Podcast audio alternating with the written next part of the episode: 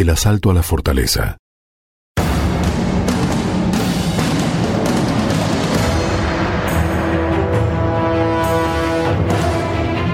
Bobadilla, animado por la popularidad que estaba ganando delante de la multitud que aplaudía su presencia, ya que pondría fin al monopolio colombino, pidió a Diego Colón que entregara a los prisioneros y la fortaleza y le dijo que si no lo hacía, lo haría por la fuerza.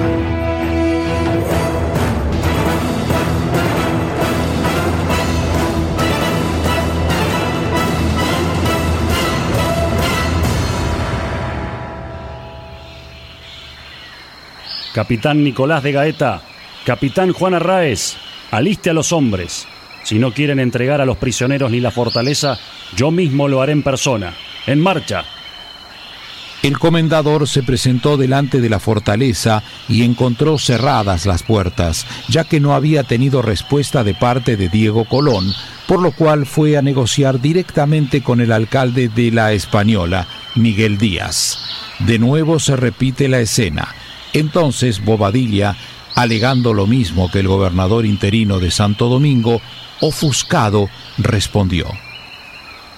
Si así usted lo quiere, alcalde, así será. Pero le pongo en sobreaviso que si ocurre algún altercado grave donde fallezca o salga herida alguna persona, será suya la culpa juntando a las personas que vinieron con él de España, los marineros y la multitud, la cual veía en él a un ídolo, se dirigieron a la fortaleza por la noche.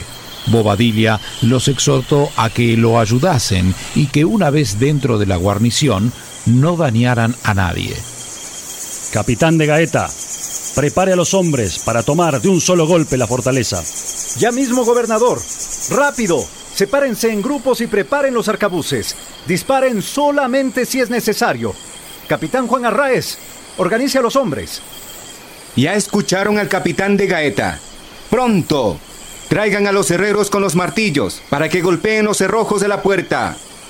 Lombarderos, estén atentos. Al caer la puerta, ingresen a la fortaleza. La descripción de esta hazaña tiene algo de ridículo el comendador asaltó con heroica impetuosidad la puerta, cuyos débiles cerrojos saltaron cuando fueron empujadas, dando libre acceso a la turba. ¡Empujen con fuerza! ¡Vamos, con fuerza! ¡Empujen! ¡Bravo! está! ¡Vamos, así se hace! ¡No se detengan, vamos! ¡Bombarderos cubran la entrada! ¡Que nadie escape de la fortaleza! ¡Rápido! Liberen a los prisioneros. Reduzcan a Miguel Díaz y a Diego de Alvarado. Llévenlos al torreón del fuerte para interrogarlos.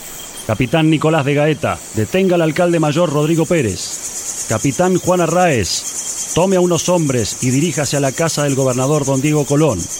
Deténgalo, encadénelo con grilletes y llévelo a bordo de la carabela La Gorda y ordénele al capitán Andrés Martín que lo encierre en la bodega de la nave en total aislamiento hasta que decida qué hago con él. A la orden, gobernador. Rápido, tomen esos caballos. Domingo de Moneja, Pedro Juan de Riverol, Ambrosio de Espinosa, vengan conmigo.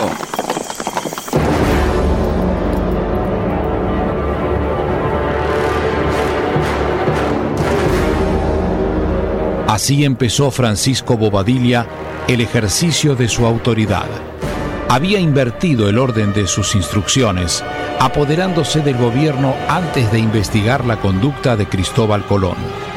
Del mismo modo, prosiguió obrando como si aquellas diferencias hubiesen sido ya juzgadas en España y él enviado únicamente para quitar al almirante todo lo que poseía. Tomó por residencia propia la casa de Colón, apoderándose de todas sus armas, oro, caballos, libros, cartas de navegación, mapas, escritos públicos y sus más secretos papeles.